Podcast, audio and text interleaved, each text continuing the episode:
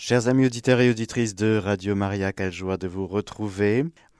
Nous allons donc voir aujourd'hui ce troisième commandement sur le Shabbat, le repos, le travail. Mais avant, nous verrons le deuxième commandement. Nous avons vu le premier commandement, nous sommes en train de voir les dix commandements. Pourquoi? Parce que tout simplement nous sommes dans le temps du carême et nous sommes en train de regarder un petit peu ce que le Seigneur veut faire avec nous dans ce temps de conversion, de sanctification. Et alors nous nous préparons à cet examen de conscience, nous nous préparons à nous jeter dans les bras, dans le cœur de notre Père du ciel, mais en ayant quand même quelques lumières sur le péché. Nous sommes en train de parler de la réalité du péché, et lorsque nous nous préparons, par exemple, à nous confesser, eh bien, nous pouvons nous aider des dix commandements et nous pouvons nous aider aussi des péchés capitaux, ce que nous verrons plus tard. Et vous verrez que lors de ce que nous parlerons des quatrième, cinquième, sixième, septième, huitième, neuvième, dixième commandements, eh bien, il y a des, des, points évidemment qui se retrouvent dans les péchés capitaux. Donc euh, voilà. Aujourd'hui, nous verrons donc les deuxième et troisième commandements après avoir vu le premier commandement. Plongeons cette catéchèse d'aujourd'hui dans le cœur de la Vierge Marie. Je vous salue Marie, pleine de grâce. Le Seigneur est avec vous. Vous êtes bénie entre toutes les femmes, et Jésus, le fruit de vos entrailles, est béni. Sainte Marie, Mère de Dieu, priez pour nous pauvres pécheurs, maintenant et à l'heure de notre mort. Amen. Frères et sœurs, est-ce que vous connaissez par cœur le deuxième commandement? Les dix commandements, en gros, deuxième commandement. Le premier, rappelez-vous, tu aimeras le Seigneur ton Dieu de tout ton cœur, de toute ton âme, de toute ta force. C'est le Seigneur ton Dieu que tu adoreras. Dieu premier servi, Dieu seul adoré. Nous avons parlé d'adoration. Et de ce premier commandement qui est un commandement, rappelons-le, vital. Ce n'est pas un concept, c'est de l'ordre de la vie. C'est-à-dire que le Seigneur nous donne dans le cœur ce qu'il faut pour que nous puissions adorer le Seigneur en esprit en vérité, adorer le Père en esprit en vérité. Comment ça se fait? Par lui, avec lui et en lui, par Jésus, par lui, avec lui et en lui, dans le souffle de l'Esprit Saint. Dans ce même souffle et dans ce rapport à Dieu, nous entendons le Seigneur qui nous dit Tu ne prononceras pas le nom du Seigneur, ton Dieu, à faux. Jésus reprendra, il a été dit aux anciens, tu ne parjureras pas, eh bien moi je vous dis de ne pas jurer du tout. C'est donc la sainteté du nom du Seigneur qu'il nous faut, dans la même ligne de l'adoration, respecter. Le respect. Le respect, c'est un peu faible. Hein respect, je te respecte. Oui, mais qu'est-ce qu'il y a derrière? Il y a justement le don de crainte. Il y a justement cette attitude de l'adorateur qui porte en lui le Seigneur et qui du coup, en effet, devra s'appliquer à ne pas utiliser, user le nom du Seigneur en vain et à faux. C'est donc comme nous dit le catéchisme de l'Église catholique, pour ceux qui suivent, nous sommes au paragraphe 2142 et suivant. Ce deuxième commandement qui prescrit de respecter le nom du Seigneur relève comme le premier commandement de la vertu de religion et règle plus particulièrement notre usage de la parole dans les choses saintes. Parmi toutes les paroles de la révélation, il en est une singulière, qui est la révélation de son nom. Dieu dit son nom, Dieu révèle son nom. Mais comment t'appeler? Comment t'appeler euh, Divinité? Être au-dessus de tout être, être premier?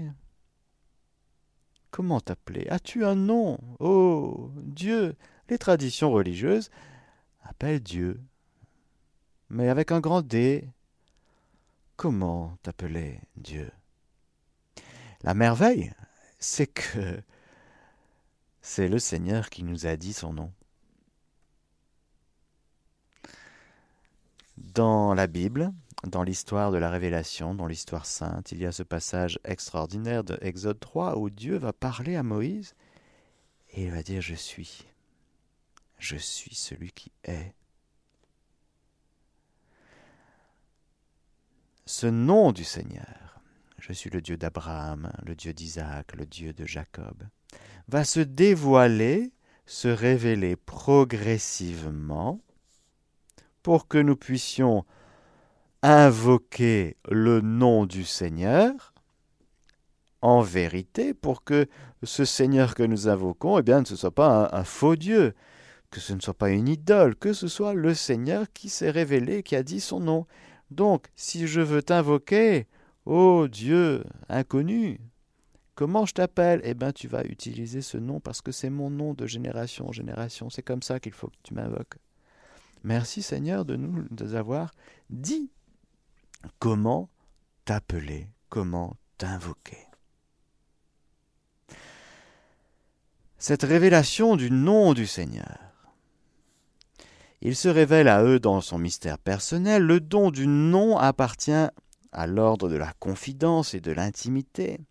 Le nom du Seigneur est saint parash en hébreu, c'est-à-dire est à part, complètement séparé. C'est-à-dire que il y a la réalité créée, des choses qui chaque chose a son nom, chaque étoile a son nom. Rappelez-vous, Adam, Adam nomme les choses, donne le nom à tout ce que Dieu crée. C'est ta grâce de prophète. Quand tu es en communion avec Dieu, eh bien, quand tu es dans la volonté divine, eh bien tu peux subodorer comment Dieu dit les choses par sa parole créatrice. Alors tu vas nommer et ça va tomber toujours juste, c'est-à-dire toujours dans la volonté de Dieu. C'est merveilleux. Alors, quand on est dans l'intimité du Seigneur, on peut l'appeler par son nom. C'est pourquoi l'homme ne peut en abuser. Il doit le garder en mémoire dans un silence d'adoration aimante, il ne le fera intervenir, ce nom du Seigneur. Écoutez bien. Dans ses propres paroles, que pour le bénir, le louer et le glorifier. Que le nom du Seigneur soit béni, que le nom du Seigneur soit glorifié, que le nom du Seigneur, louer le nom du Seigneur le serviteur du Seigneur, louez le nom du Seigneur. Alors ce nom du Seigneur va atteindre euh, un espèce de sommet extraordinaire. Dans le mystère de l'incarnation du Fils de Dieu. Parce que voilà, la deuxième personne de la Sainte Trinité qui assume notre nature humaine complètement et qui va appeler Dieu par le nom de Père.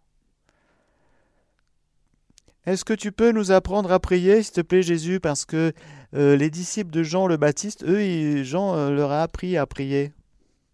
Et nous, quand on te voit prier, c'est tellement beau, c'est tellement grand que euh, tu, peux nous dire comment prier, s'il te plaît, quand, on prie, qu'est-ce qu'on doit dire? Comment est-ce qu'on doit s'adresser à Dieu? Parce que toi, quand tu t'adresses à Dieu, c'est, c'est top. Quand vous priez, dites Notre Père qui es aux cieux, que ton nom soit sanctifié sur la terre comme au ciel. Le nom du Père Jésus nous demande de d'invoquer le Père. Rappelez-vous, le Père cherche les adorateurs en esprit en vérité, c'est maintenant. Ce n'est plus sur le mont Garizim ni sur le mont de Jérusalem. Non, c'est en esprit en vérité. Et quand vous adorez le Père, quand vous invoquez le Seigneur, le nom du Seigneur, eh bien tu diras Notre Père, qui es aux cieux, que ton nom soit sanctifié. Ou sur la terre, comme au ciel parce que le nom du Père, le nom du Seigneur est sanctifié sans cesse au ciel, c'est clair. Mais si peu sur la terre. Pourquoi? Parce que la réalité du péché fait justement que on, utilise, on use mal du nom du Seigneur. On tombe dans le péché à l'égard du deuxième commandement. Le deuxième commandement interdit l'abus du nom de Dieu, c'est-à-dire tout usage inconvenant du nom de Dieu, de Jésus-Christ, de la Vierge Marie et de tous les saints. Eh oui, quand on aime, eh bien, on respecte.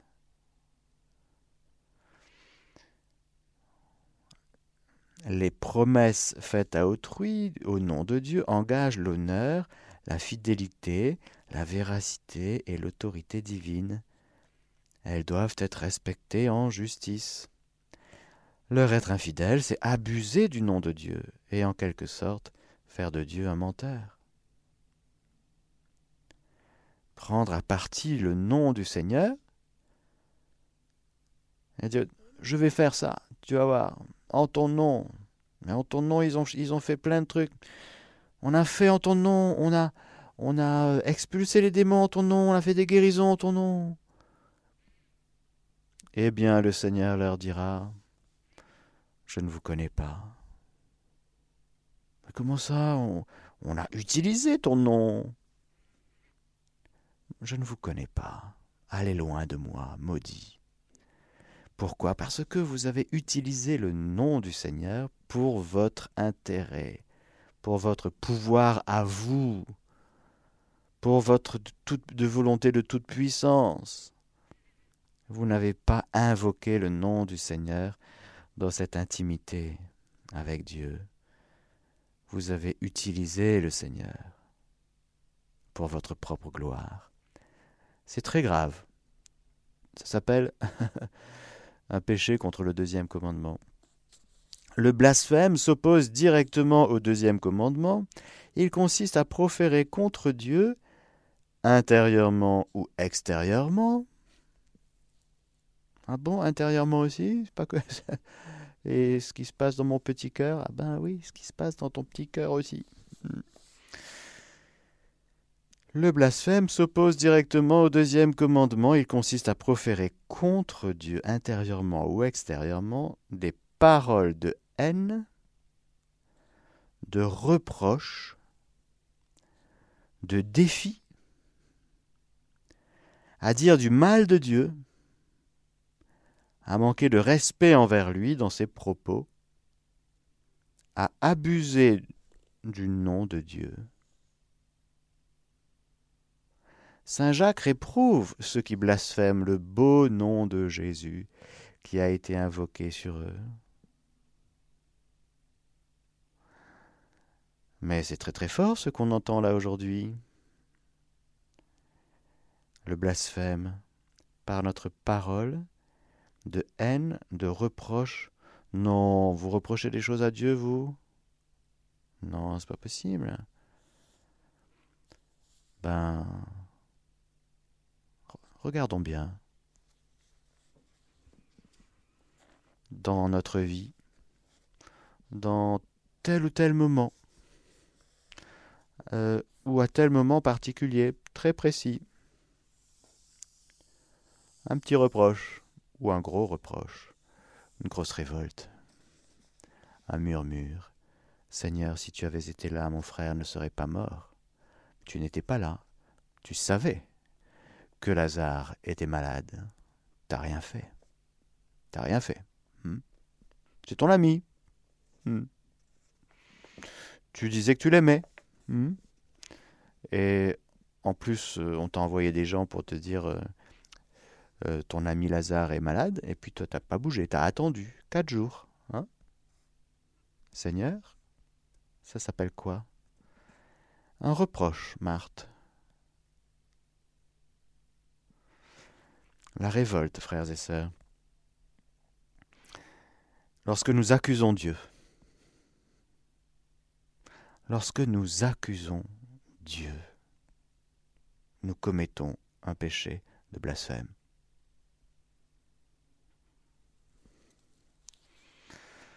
En pensée, en parole. L'interdiction du blasphème s'étend aux paroles contre l'Église du Christ, les saints, les choses sacrées. Il est encore blasphématoire de recourir au nom de Dieu de couvrir des pratiques pour couvrir des pratiques criminelles, évidemment, réduire des peuples en servitude, torturer ou mettre à mort. Beaucoup de gens tuent au nom de Dieu, enfin de leur Dieu, bon, de Dieu. L'abus du nom de Dieu pour commettre un crime provoque le rejet de la religion. Ben oui, parce que si c'est ça ton Dieu. Mais Jésus en a parlé dans l'Évangile. Il a dit à ses disciples, vous savez, vous serez persécutés. Et ceux qui vous persécuteront, ils le feront au nom de Dieu, pensant rendre un culte à Dieu. C'est toujours pour un bien, pour une cause qu'on pense bien, qu'on est capable de pires atrocités. C'est pour le bien, oui. Je te tue, mais c'est pour le bien. Oui, il vaut mieux qu'un seul homme meure pour la nation. Il faut tuer Jésus. Voilà. C'est pour le bien de la nation. Hmm. C'est toujours pour le bien.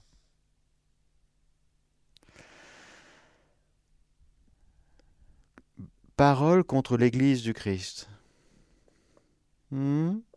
Je répète, l'interdiction du blasphème s'étend aux paroles contre l'Église du Christ. Ça fait combien de temps que vous n'avez pas critiqué l'Église? Les saints, les choses sacrées. Le blasphème est contraire au respect dû à Dieu et à son saint nom. Il est de soi un péché grave. Parce que ça blesse, vous comprenez, ça blesse l'intimité avec Dieu. Alors, bien sûr, le Seigneur est miséricordieux. Marthe, Marthe, si tu avais un peu plus de foi, tu verrais que cette maladie ne conduit pas à la mort, mais elle est pour la gloire de Dieu. Ton frère ressuscitera. Je sais qu'il ressuscitera à la fin. c'est bien, Marthe, tu connais ton catéchisme, c'est très très bien. Mais je suis la résurrection et la vie, et tout homme qui croit en moi ne meurt pas. Le crois-tu? Je crois. Ah ben voilà. La foi nous fait sortir de la rébellion. Et nous sommes, frères et sœurs, dans une société de rébellion. Frappés par euh, le message de Kibero. Encore, et à Medjugorje. Le monde est en rébellion et va vers sa perdition s'il ne se convertit pas. Le monde est dans un péché de blasphème. Ce blasphème qui, qui est un péché personnel que nous pouvons tous commettre.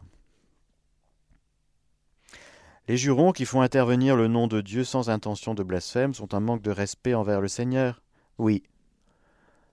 Déjà, non seulement il faut, arrêter d'être vulgaire et de proférer des jurons, ça c'est un, comme nous dit Saint Paul, hein, euh, de de, de la sanctification de nos paroles, mais en plus, lorsque dans nos jurons on fait intervenir le nom du Seigneur, hein, ben sans intention de blasphème, mais c'est quand même un manque de respect envers le Seigneur. Hmm?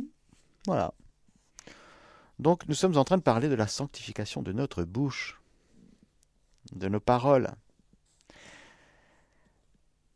de notre cœur et de nos paroles.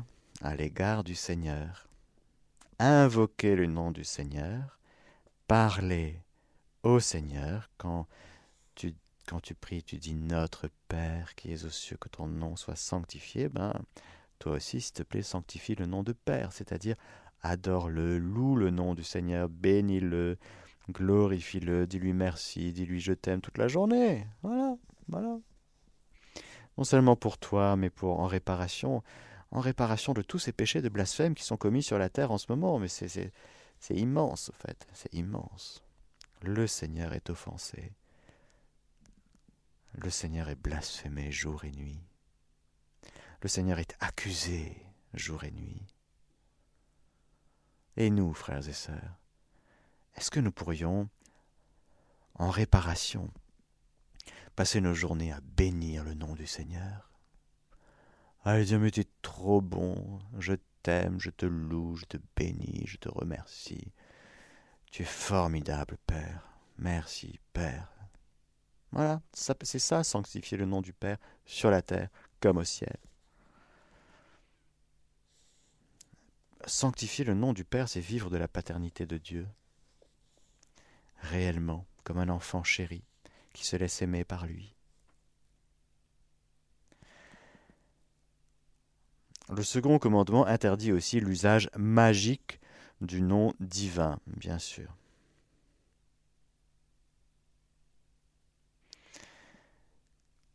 Le nom du Seigneur prononcé à faux. Il s'agit de faire des faux serments, et bien évidemment, euh, c'est proscrit. Le parjure, etc. Je vous laisse regarder. Je voudrais parler avec vous maintenant de ce troisième commandement. Pour ceux qui suivent, nous basculons au paragraphe 2168 et suivant toujours dans la ligne, dans la même inclination, dans cette inclination intérieure, qui nous pousse dans le souffle de l'Esprit Saint vers notre Père du ciel, vous avez reçu un esprit de Fils qui crie bas Père. Et donc, nous adorons le Père en esprit en vérité. Et du coup, nous usons d'une manière tout à fait juste et appropriée du nom de Dieu, du vrai nom de Dieu, le nom du Seigneur. Nous pouvons l'appeler Père Jésus parce qu'il n'y a pas d'autre nom par lequel nous sommes sauvés. Nous pouvons l'appeler Esprit Saint, nous pouvons l'appeler Dieu, nous pouvons l'appeler Seigneur, voilà. Avec euh, amour, respect, vénération et euh, chasteté dans nos paroles, voilà. Et puis, il y a ce troisième commandement, souviens-toi du jour du sabbat pour le sanctifier. Pendant six jours tu travailleras et tu feras tout ton ouvrage, mais le septième jour est un sabbat pour le Seigneur ton Dieu, tu n'y feras aucun ouvrage. Jésus dira, le sabbat a été fait pour l'homme, et non l'homme pour le sabbat, en sorte que le Fils de l'homme est maître même du sabbat. C'est une, euh, c'est une institution perpétuelle, le sabbat, dit le Seigneur dans l'Écriture. Sa forme a été abolie, mais la réalité profonde du Shabbat est accomplie en Jésus. C'est Jésus, le Fils de l'homme, en effet, qui accomplit la réalité du Shabbat. Il euh, le montrera en, par exemple, il fera des guérisons le jour du Shabbat. Ce qui va heurter, choquer beaucoup les pharisiens, les juifs d'une manière générale. Parce que, eh bien, normalement, pour le jour du Shabbat, on ne fait pas d'ouvrage, on n'œuvre pas. Qu'est-ce qu'on fait le jour du Shabbat? Eh bien, on fait mémoire. On fait mémoire du mystère de la création. On fait mémoire du Créateur qui a créé toutes choses avec sagesse, avec amour. En six jours, ces six jours, euh, c'est pas le créationnisme, hein, c'est pas en six jours, euh, six fois 24 heures, hein, vous avez compris? Bon. Enfin, je pense que vous le savez, hein, c'est six jours symboliques, c'est-à-dire qu'il y a un ordre, il y a une sagesse, il y a un rythme, et il y a quelque chose qui va vers la création de l'homme et la femme qui arrive le sixième jour, comme le sommet de la création, parce que l'homme et la femme ont ceci de particulier qu'ils vont être partenaires du Seigneur, appelés à participer au mystère du Dieu trois fois saint. Participer, c'est-à-dire vivre sur la terre comme au ciel, vivre sur cette planète avec le Dieu trois fois saint, en le Dieu trois fois saint, par le Dieu trois fois saint. Et donc il y a eu cette étape de sainteté et de justice originelle, et puis il y a eu le péché qui a tout désordonné. Il y a eu une grande disharmonie après le péché. Mais l'homme, pécheur, est appelé par le Seigneur à faire mémoire du Shabbat, c'est-à-dire de ce Dieu créateur, donc à entrer dans le repos. Car le premier à se reposer de tout ce qu'il avait fait, c'est le Seigneur lui-même. Quand il a créé l'homme et la femme, il vit que cela était très bon, et puis le septième jour, Dieu s'est reposé dans son œuvre, de son œuvre, il a chômé. Pourquoi? Parce que le propre de l'œuvre, c'est lorsqu'elle arrive à l'achèvement, elle est faite pour être, contemplée. La finalité de l'œuvre, c'est d'arriver à son achèvement, c'est vrai. Mais lorsque, encore une fois, elle est arrivée à son achèvement, elle est faite pour être contemplée. Je répète, parce que je pratique la redondance, parce que c'est tellement grand. Vous voyez, on pourrait dire une œuvre. Allez, je fais une œuvre, par exemple, une statue, je fais un, plat de cuisine. Tout ça, ce sont des œuvres, des, des, œuvres que, que nous faisons tous. Eh bien, il faut un espace et un espace-temps. Le temps. Non seulement pour, euh, encore une fois, arriver au bout de l'œuvre qui demandait à être faite, mais quand Dieu crée, il contemple son œuvre et il aime regarder l'homme, la femme, et l'homme et la femme réunis en son nom. Dans ce mystère d'unité et de complémentarité, le cœur de l'homme et de la femme réunis au nom du Seigneur, eh bien, c'est objet de contemplation pour le Seigneur. Il vit que cela était très bon. Il se repose. Il est content. Il y a de la joie en Dieu, frères et sœurs. La création n'apporte rien à ce que Dieu est. Dieu se suffit à lui-même. Dieu est plénitude, Dieu est béatitude. Mais quand il décide de créer dans sa liberté absolue, eh bien, non seulement il fait tout bien, mais une fois qu'il a fait, même si cette œuvre demande encore, est encore en voie de perfectionnement, il contemple et donc l'homme, le jour du Shabbat, est appelé à contempler avec Dieu l'œuvre de Dieu, et à contempler du coup aussi Dieu. C'est donc un jour de contemplation où l'œuvre, le travail, le facere est appelé à être mis en pause. Pourquoi? Pour que, pour que l'énergie de l'homme, l'homme et la femme, eh bien, aille dans quelque chose de très important qu'est la contemplation. Pour faire très très court, la prière, la méditation, la contemplation, bref, du temps avec Dieu. Du temps avec la source de tout ce qui est et du temps avec celui qui me donne de, la capacité de travailler, de faire des choses. Mais l'homme ne se réduit pas à ce qu'il fait. L'homme doit être ami de Dieu. Ben, l'amitié, ça demande de passer du temps ensemble, non? Un minimum, quoi. Hein? Un jour par semaine, dit le Seigneur. Tu, vas, tu arrêtes tout ce que tu fais et tu, passes du temps avec moi. Parce que c'est vrai, quand tu travailles, tu es un peu occupé par ce que tu fais. Bon, c'est normal, c'est normal.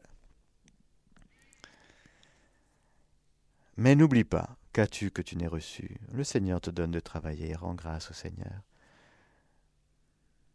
Nous prions pour tous ceux et celles pour qui c'est difficile, le travail, le chômage, la réalité du professionnel. Il y en a beaucoup. Il y en a beaucoup pour qui le travail c'est, est très mal vécu dans le sens est très pénible. Il y a beaucoup de pénibilité.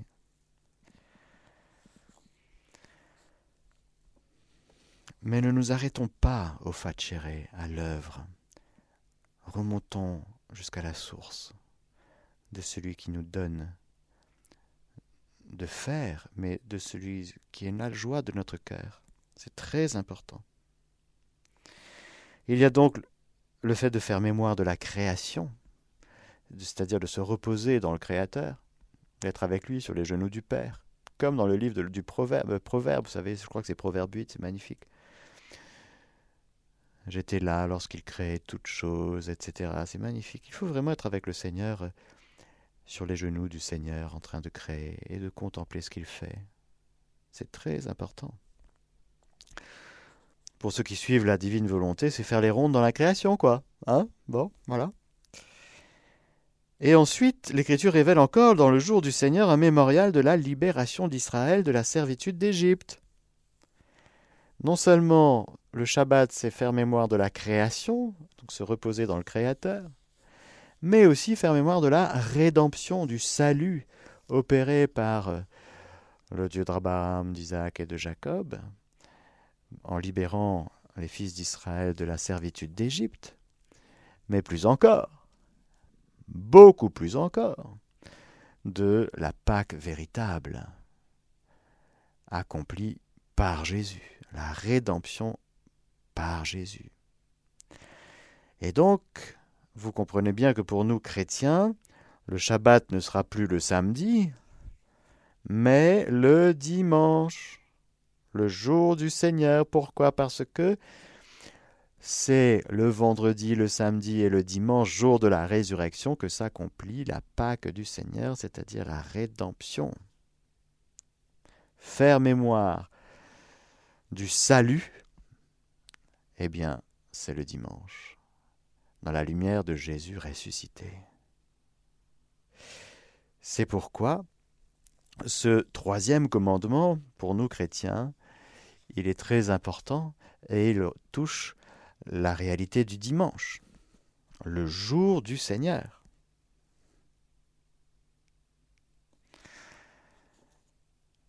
Le dimanche, accomplissement du Shabbat, catéchisme de l'Église catholique, paragraphe 2175. Le dimanche se distingue expressément du sabbat auquel il succède chronologiquement chaque semaine et dont il remplace pour les chrétiens la prescription cérémonielle. Il accomplit dans la Pâque du Christ la vérité spirituelle du Shabbat juif et annonce le repos éternel de l'homme en Dieu. Car le culte de la loi préparait le mystère du Christ, et ce qui s'y pratiquait figurait quelques traits relatifs au Christ. C'est sûr que le jour de la résurrection, c'est vraiment une création nouvelle. Et ça anticipe même le huitième jour. Ça annonce et anticipe le huitième jour.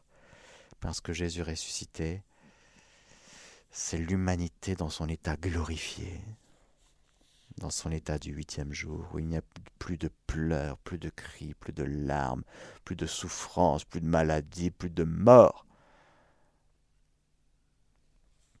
La célébration du dimanche observe la prescription morale naturellement inscrite au cœur de l'homme de rendre à Dieu un culte extérieur, visible, public et régulier, sous le signe de son bienfait universel envers les hommes. l'Eucharistie dominicale. Il y a le jour du Seigneur, ok? Le jour du Seigneur, on fait mémoire de la création, mais de la nouvelle création, c'est-à-dire le mystère pascal du Christ. On se repose en Dieu, dans la jubilation, dans la joie et l'allégresse. Et dans ce jour du Seigneur, il y a la célébration dominicale du jour et de l'Eucharistie du Seigneur qui est au cœur de la vie de l'Église. le dimanche où, de par la tradition apostolique, est célébré le mystère pascal, doit être observé dans l'Église tout entière comme le principal jour de fête de précepte.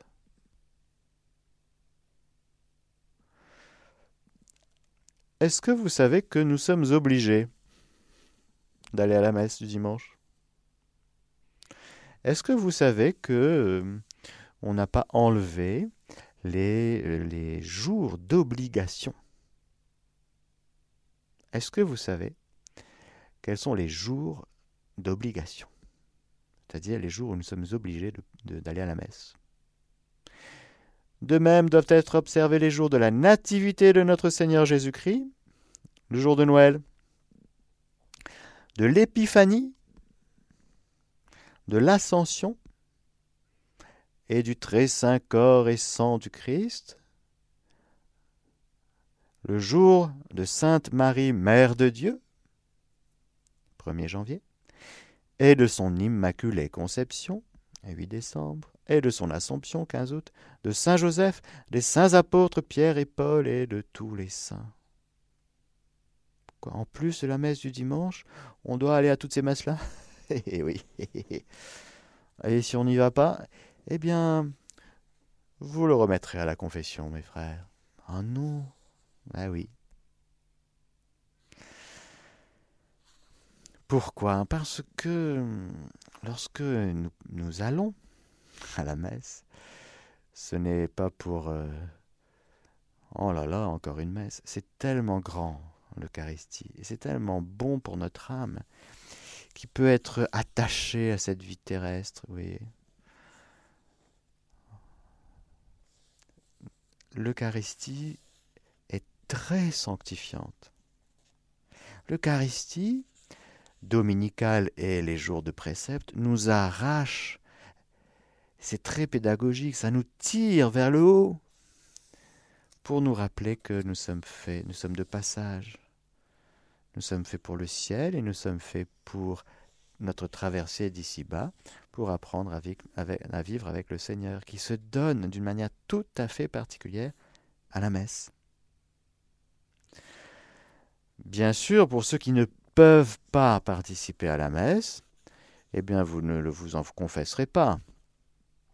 Bien sûr, il faut vous en confesser si vous ne voulez pas y aller, si vous n'y allez pas concrètement, alors que vous pouviez y aller. Hmm. Parfois, on peut entendre Mon père, pardon, je n'ai pas été à la messe, mais vraiment, je ne pouvais pas parce que pour telle et telle raison, j'étais coincé. Ben, c'est pas un péché. Vous ne pouviez pas. Vous ne pouvez pas, vous ne pouvez pas. C'était même une souffrance pour vous parce que vous étiez coincé par les grèves. Hein bon, vous voulez y aller, mais il y avait la grève et il n'y avait pas de train. Bon, il n'y avait pas de, de métro. Bon. Mais par contre, si vous êtes paresseux, bah oui, là c'est différent. Alors bien sûr, il y a Radio Maria pour ceux et celles qui ne peuvent pas aller à la messe. Et je remercie au passage tous les recteurs de sanctuaires, tous les curés de paroisse et tous les, les bénévoles qui se donnent de la peine pour vous, pour que vous puissiez, chers amis auditeurs, avoir la messe tous les jours sur Radio Maria, car euh, vous ne pouvez pas y aller. Voilà. Amen, Amen, Amen. Voilà pour le troisième commandement. Que le Seigneur Tout-Puissant vous bénisse, le Père, le Fils et le Saint-Esprit. Amen. Chers auditeurs de Radio Maria, c'était la catéchèse du Père Mathieu que vous pouvez réécouter en podcast sur notre site internet www.radiomaria.fr.